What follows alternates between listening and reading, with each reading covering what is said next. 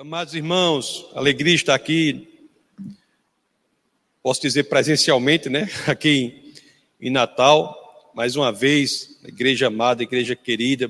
Então, quero expressar minha grande alegria de estar aqui, dar boas-vindas a todos que nos ouvem também pela internet. Vamos dar encaminhamento ao nosso estudo, a nossa série sobre o Evangelho de São João. E hoje já estamos aí no capítulo 12 Domingo passado nós vimos os primeiros 11, 11 versos do capítulo 12, e hoje nós vamos ver do verso 12 ao 19 do capítulo 12, versos que tratam da chamada entrada triunfal. Nós estamos aqui nos debruçando sobre a última semana, não é, de Jesus Cristo aqui na terra. A última semana. E esta última semana é um período muito importante das biografias de Cristo, dos evangelhos, Mateus, Marcos, Lucas e João, eles dedicam parte significante dos seus evangelhos, das suas biografias de Jesus de Nazaré, sobre a última semana. Vocês terem uma ideia, dois quintos do evangelho de Mateus, né, 40% do evangelho de Mateus, tratam da da última semana, três quintos do Evangelho de Marcos e um terço do Evangelho de Lucas tratam da última semana. Então, muito importante essa última semana. O Evangelho de João, que é o, a série sobre o Evangelho de João, sobre a qual nós estamos nos debruçando, ele é o que trata de forma mais concisa, mas o que não quer dizer com menor profundidade. Então, vamos pensar nos imaginar naquela situação da chamada entrada triunfante de Jesus em Jerusalém, última vez, enquanto vivo, antes de sua crucificação ali, que Jesus entra em Jerusalém. E ali era perto da Páscoa. Então havia peregrinos de todos os lugares indo a Jerusalém. As estradas estavam cheias de pessoas, cheias de peregrinos a Páscoa, ela se aproximava.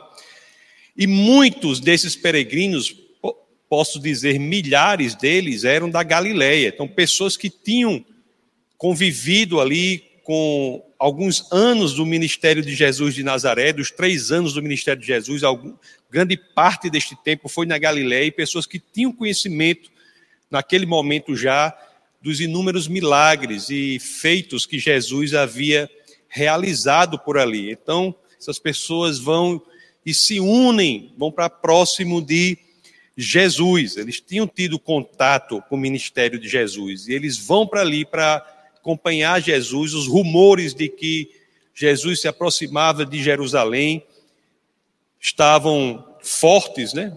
Fervendo e as pessoas iam para ali. E é interessante que é nesse contexto que se dão os dois primeiros versos do texto base do nosso bate-papo de hoje. Então é por isso que eu já peço a vocês que, claro, assim querendo, abram as escrituras no Evangelho de São João, no capítulo 12. Vamos ler os versos 12 e 13. Vamos ver o que as escrituras nos dizem. Assim dizem as escrituras. João 12, 12 e 13. No dia seguinte, a grande multidão que tinha vindo para a festa ouviu falar que Jesus estava chegando a Jerusalém pegaram ramos de palmeira, ramos de palmeiras e saíram ao seu encontro gritando: Hosana, bendito é o que vem em nome do Senhor, bendito é o rei de Israel. Meus queridos, essa passagem aqui é muito relevante. Essa entrada de Jesus, como a multidão identifica Jesus ali. É, como vocês sabem, o Antigo Testamento é escrito em hebraico, com algumas partes em aramaico, e o Novo Testamento é escrito em grego. Então, estamos lendo aqui o Novo Testamento, que foi originalmente escrito em grego, mas há uma palavra aqui em grego que é originária do hebraico, que é osana. Osana é um termo que foi sofreu uma transliteração para o grego, ficou no, na, no no idioma grego, em português também, mas a origem dela é hebraico. E essa palavra em hebraico quer dizer roshia na, que quer dizer salva-nos, Senhor. Salva-nos, Senhor. É impressionante que hoje em dia muitos usam essa palavra hosana como se fosse uma saudação. Uma saudação, quando na realidade a palavra ela representa antes uma oração. Salva-nos, Senhor. E é assim que a multidão se dirigia a Jesus de Nazaré naquele momento. Hosana, não foi isso que nós lemos aqui no verso 12, no verso 13, que diz: Pegaram ramos de palmeiras e saíram ao seu encontro gritando: Hosana, Hosana. Quer dizer, salva-nos, Senhor. É, esta oração, uma oração importante até hoje, chegará o, o dia em que ela não fará mais sentido, né? Mas até que esse dia chegue, é uma oração muito importante. E é importante desde sempre. O salmista orava assim. Então vamos abrir aí em Salmos 118, no verso 25, que vamos ver aqui uma correlação muito grande entre a oração do salmista com, que a, com a identificação que é feita de Jesus de Nazaré na entrada em Jerusalém. Então, Salmos 118, 25, as escrituras começam assim, dizem assim, Salva-nos, Senhor, nós imploramos. A forma reduzida de dizer isso é Osana. Salva-nos, Senhor, nós imploramos. E era uma oração que fora feita ali na entrada triunfal de Cristo. Salva-nos, Senhor. E os ramos das palmeiras sobre os quais a, as Escrituras falam representavam vitória. A vitória do Messias. Salva-nos, Senhor. É interessante também que, outro, outro ponto que pode ser dito, que naquele momento ali, quando as escrituras falam, bendito é o que vem em nome do Senhor, é, coloque aí novamente é, o Evangelho de São João, capítulo 12, verso 13. Bendito é o que vem em nome do Senhor, também é uma relação, um título messiânico, identificador do Messias, que do Messias que já está ali em Salmos também. Se nós formos ler o verso subsequente ao verso que lemos de Salmos, nós lemos Salmos 118, 25. Coloque agora Salmos 118, 26, que vocês vão ver a oração e mais uma vez uma referência a esse título. Salmos 18, Salmos 118, 26, as escrituras dizem: Bendito é o que vem em nome do Senhor, da casa do Senhor nós o abençoaremos. Então, nós temos aqui um, um padrão de oração, de súplica por salvação, identificando pelo título messiânico: Bendito é o que vem em nome do Senhor, identificando que aquele é o Messias. Era o Messias que fazia a sua entrada triunfal Agora, é interessante que muitas vezes nós podemos ter um entendimento que na superficialidade é correto, mas começa a ter contornos errados na profundidade. Embora eles entendessem que aquele era o Messias e assim se dirigiam a ele, talvez não entendiam que tipo de vitória o Messias iria trazer ou traria. Identificavam que era o Messias, que era o Messias libertador, mas resta perguntar que tipo de libertação aquele povo queria. Às vezes é uma pergunta importante para nós também. Muitos identificam elementos verdadeiros em Cristo, mas no próprio coração buscam algo diferente do que Cristo verdadeiramente se propõe a oferecer. E aquele povo ali, já na entrada triunfal, tinha essa perspectiva: que tipo de liberdade o povo queria. Assim nós nos perguntamos o que queremos de Cristo quando nós nos aproximamos dele. Será que queremos dele o que há de mais valioso, que é verdadeiramente o que ele pode dar? Ou queremos dele aquilo que colocamos no nosso rol de prioridades como o que é mais importante? O povo queria ali, antes de tudo, liberdade, mas não dos grilhões do pecado, da escravidão do pecado, acima de tudo, queriam um Messias libertador do poder de Roma. Você veja como a imediatidade das coisas reais, cotidianas, do dia a dia, pode colocar sombra ou névoa sobre aquilo que Deus verdadeiramente pode oferecer. As pessoas passam a querer desesperadamente algo que vá atingir ou atender às expectativas imediatistas e perdem o verdadeiro tesouro ouro que diz respeito à eternidade. Isso ali, isso hoje em dia. Quantos estão nas igrejas em busca do que é imediato? sem terem a percepção de que estão perdendo o tesouro maior que é oferecido. Quantos buscam em Cristo um tipo de libertação que não é a mais profunda e verdadeira? Isso acontecia ali, isso acontece até hoje. Muitos queriam um libertador, como foi o rei Davi, por exemplo. Um novo rei Davi para um novo Golias, que era Roma. Queriam isso queriam um rei político, militar, beligerante, um rei que entrasse em uma carruagem de guerra.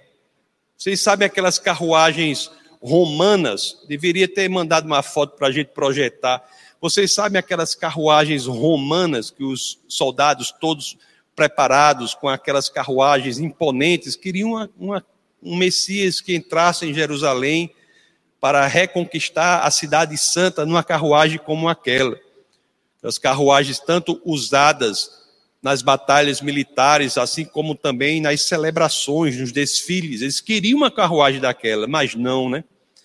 O plano de Deus, que é mais profundo e às vezes não está no nosso campo de visão, nós temos uma visão natural quanto à propositura é de sobrenaturalidade, nós somos tragados para a vivência no ordinário, quando o que Deus nos oferece é uma vida extraordinária, e às vezes não conseguimos ver além do que os nossos olhos naturais nos oferecem, não conseguimos ver com os olhos espirituais a grandiosidade que Deus coloca a nosso dispor. Eles queriam um Messias assim, um libertador que entrasse assim. Mas não foi assim, o plano de Deus era outro. A vitória a ser oferecida por Jesus lá e aqui é diferente, é mais profunda. É uma vitória, uma libertação que vem de dentro para fora. Uma libertação que começa a partir da alma. Uma libertação que traz em consideração não a brevidade da nossa experiência aqui na terra, mas toda a eternidade. Jesus, o Rei dos Reis, ele entraria em Jerusalém de outra forma. Entraria como cinco séculos antes, 500 anos antes daquele evento, já previu Zacarias. É, é um, a forma como ele entra em Jerusalém é o cumprimento, mais um cumprimento de uma grande profecia. Vamos abrir aí no livro de Zacarias, no capítulo 9. Vamos ler os versos 9 e 10. Olhe o que cinco séculos antes, 500 anos antes daquele evento, o profeta já escreveu, Zacarias 9, do 9 ao 10. Alegre-se muito, cidade de Sião, exulte Jerusalém, eis que o seu rei vem a você justo e vitorioso, humilde e montado num jumento, um jumentinho, cria da jumenta. Ele destruirá os carros de guerra de Efraim e os cavalos de Jerusalém, e os arcos de batalha serão quebrados. Ele proclamará paz às nações e dominará de um mar a outro e do Eufrates até os confins da terra. Profecia dizendo como o Rei dos Reis entrará em Jerusalém. Aliás, ele essa profecia fala de rei num tempo em que a profecia é escrita, em que o povo de Deus não tinha rei, estava aqui no exílio babilônico, que se dá cinco séculos antes de Cristo, estava no exílio babilônico, quando a profecia é escrita. Que profecia é, meus amados? A profecia, como todas as profecias genuínas, se cumprem, não é? E essa se cumpriu. E para nós vermos como é que voltamos ao texto base. Então vamos ler agora Voltando ao texto base, João 12, vamos ler agora os versos 14 a 16. Vamos ver o que as Escrituras dizem.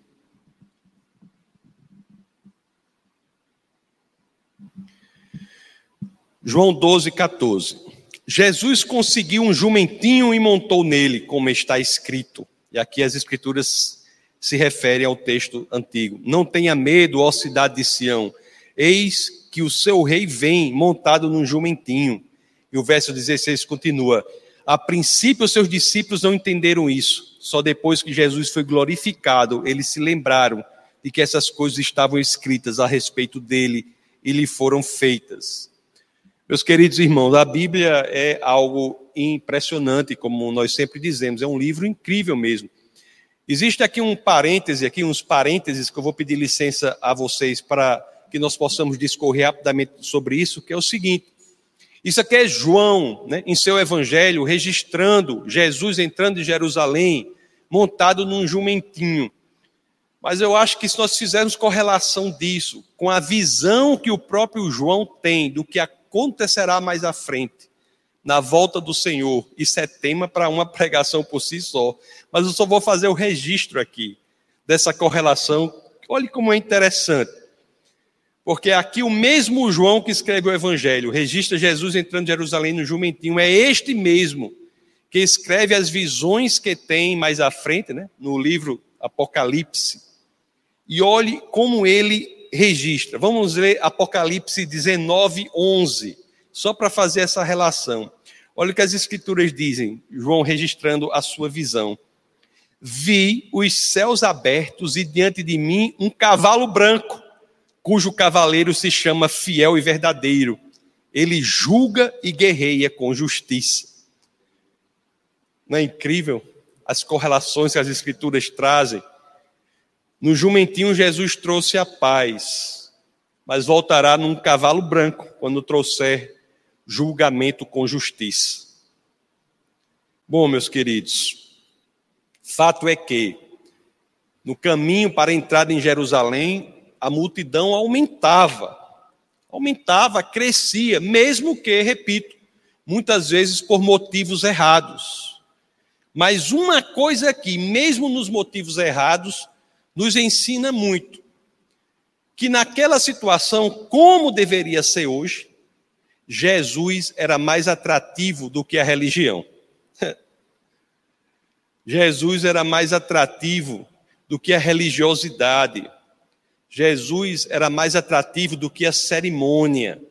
Jesus era mais atrativo do que qualquer superficialidade que se coloque.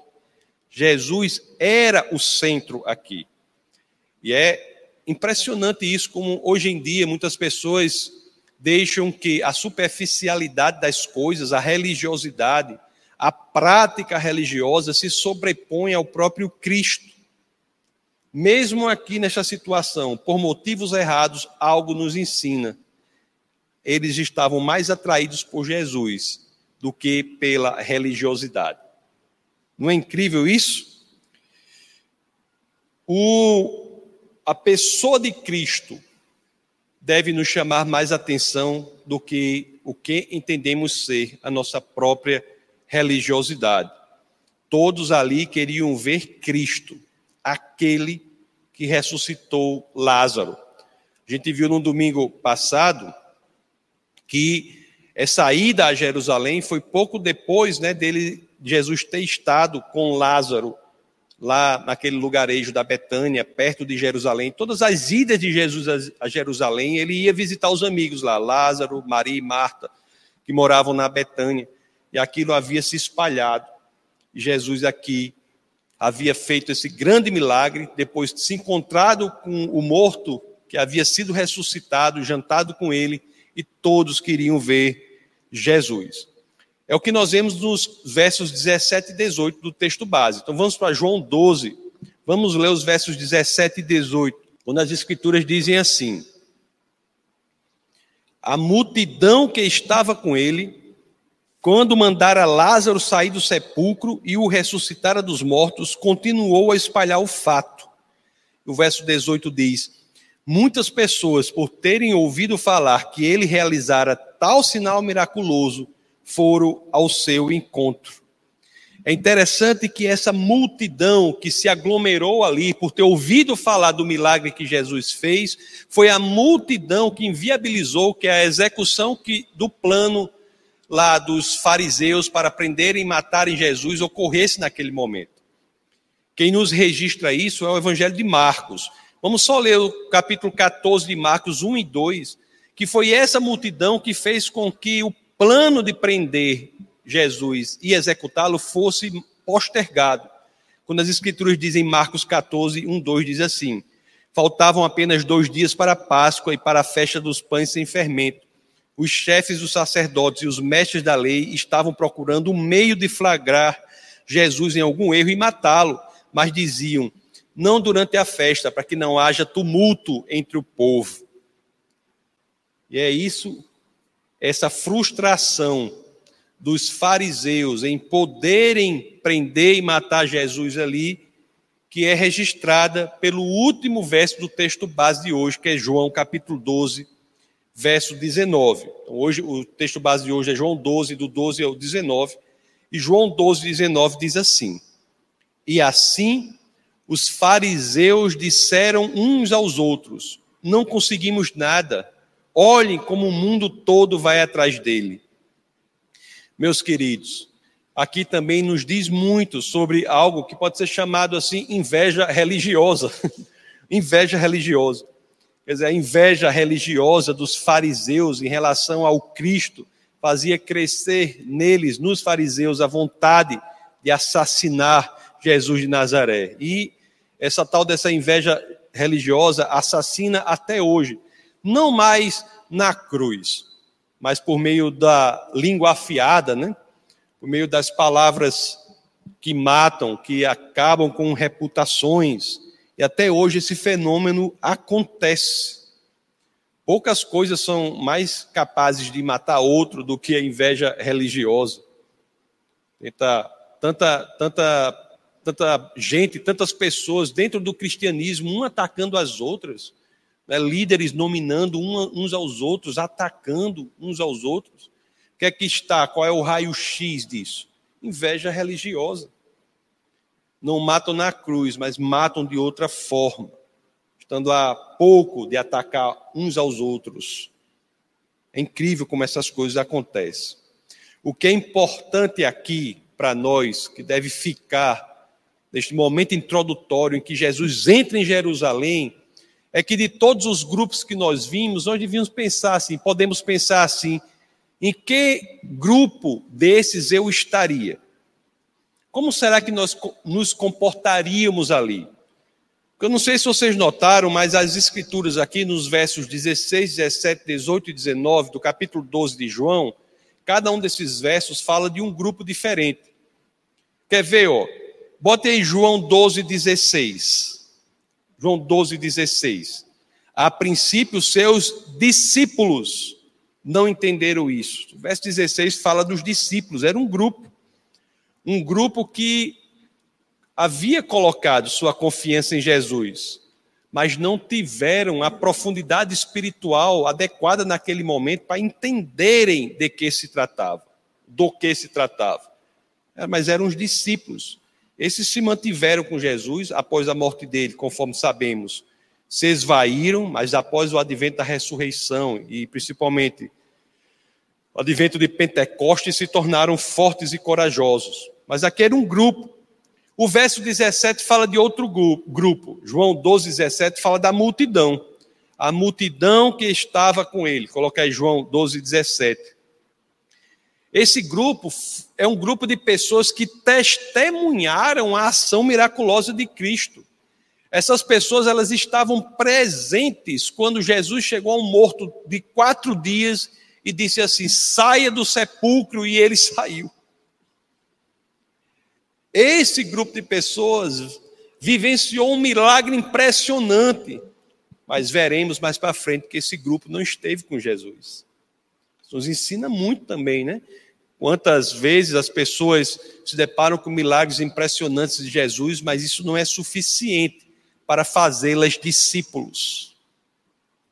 O milagre por si só muitas vezes não é capaz de fazer alguém discípulo de Cristo. Em defesa da fé, eu sempre digo, acontece muito, das reuniões das quartas-feiras, principalmente, em que muitas vezes há oração por cura, pessoas são miraculosamente curadas por Cristo nessas reuniões, e muitas delas, após conseguirem a bênção, se esquecem do abençoador. E aqui as Escrituras trazem exatamente esse grupo aqui, um grupo que viu um milagre impressionante acontecer, mas por, por isso, por si só, não teve o condão, não foi capaz de torná-las, aquelas pessoas, discípulos de Cristo. Pelo menos elas falaram desse milagre para outras pessoas, reportaram o milagre para outras pessoas. E essas outras pessoas que ouviram essas primeiras falarem do milagre de Cristo são as pessoas de que fala o verso 18 do capítulo 12 de João, que nós lemos e vamos reler. Vocês podem ver aqui que é uma, um outro grupo, quando diz assim, João 12, 18. Muitas pessoas, por terem ouvido falar que ele realizara tal sinal miraculoso, se referindo aqui à ressurreição de Lázaro, foram ao seu encontro.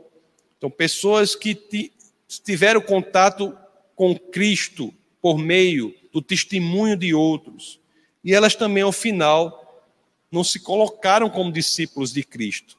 Também uma situação. E o outro, quarto grupo de pessoas está no último verso do texto básico que nós lemos, que é João 12, 19, que são os fariseus, conhecedores da lei. Bota aí João 12, 19. E assim os fariseus disseram uns aos outros, se refere aos fariseus, fariseus que são os grandes conhecedores das escrituras, grandes conhecedores da lei, mas isso, mais uma vez, por si só, não fez com que eles abrissem os seus próprios olhos para identificar em Cristo o Messias libertador da escravidão do pecado. Por isso que nós entendemos aqui, a convicção é grande de que é necessário intimidade com o Espírito de Deus e é necessário conhecimento das Escrituras, esses dois elementos, esses dois elementos, esses dois pilares juntos são importantes, essenciais para que haja uma experiência genuinamente cristã. Os fariseus eram conhecedores da palavra, mas não tinham experiência. Pois é, meus queridos. Mas se você me perguntar desse, dessa passagem que nós lemos aqui, uma, um personagem que eu particularmente, se eu tivesse que escolher algum desse grupo, algum personagem dessa passagem para eu ser mais parecido, eu acho que eu queria ser mais parecido com o jumentinho mesmo. O, desses aqui, o jumentinho é o melhor personagem daqui. Vocês já pensaram nisso? Vocês já pensaram nisso, não? Porque você vê todos esses quatro grupos, cada um considerando as suas decisões com elucubrações profundas sobre como seguir na vida. Mas ali estava o jumentinho resolvido, ajudando Cristo, o libertador, a cumprir o seu ministério. Dizem que jumento, Leocádio é lá de nós sabe, dizem que jumento é bicho que, quando empanca, mas esse aqui não. Esse não empancou. Esse não empancou, que jumento sabido, ele não empancou, ele tinha dimensão da profundidade do seu papel e foi adiante, levando Jesus. Eu acho que se conseguíssemos, cada um de nós, né, eu e vocês, encontrar o encorajamento e a, o combustível necessário para sermos cada vez mais parecidos com esse jumentinho, acho que estaríamos no caminho certo. Possamos encontrar coragem, meus amados, para levar Jesus adiante.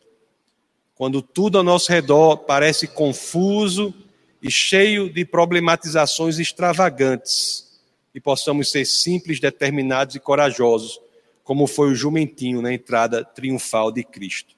Vamos orar. Senhor, muito obrigado, Pai, por tua palavra.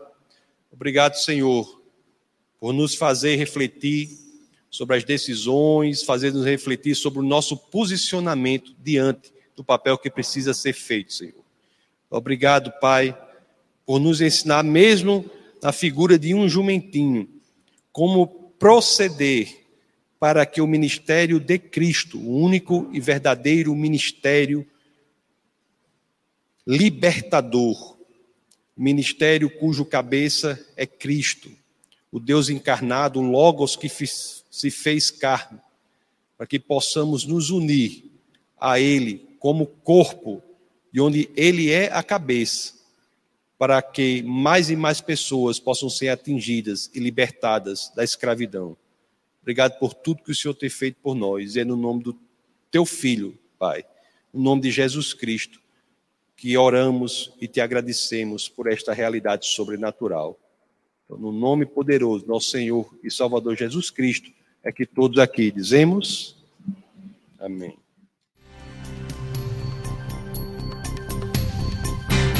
Essa foi uma produção do Ministério Internacional Defesa da Fé, um ministério comprometido em amar as pessoas, abraçar a verdade e glorificar a Deus. Para saber mais sobre o que fazemos, acesse defesadafé.org.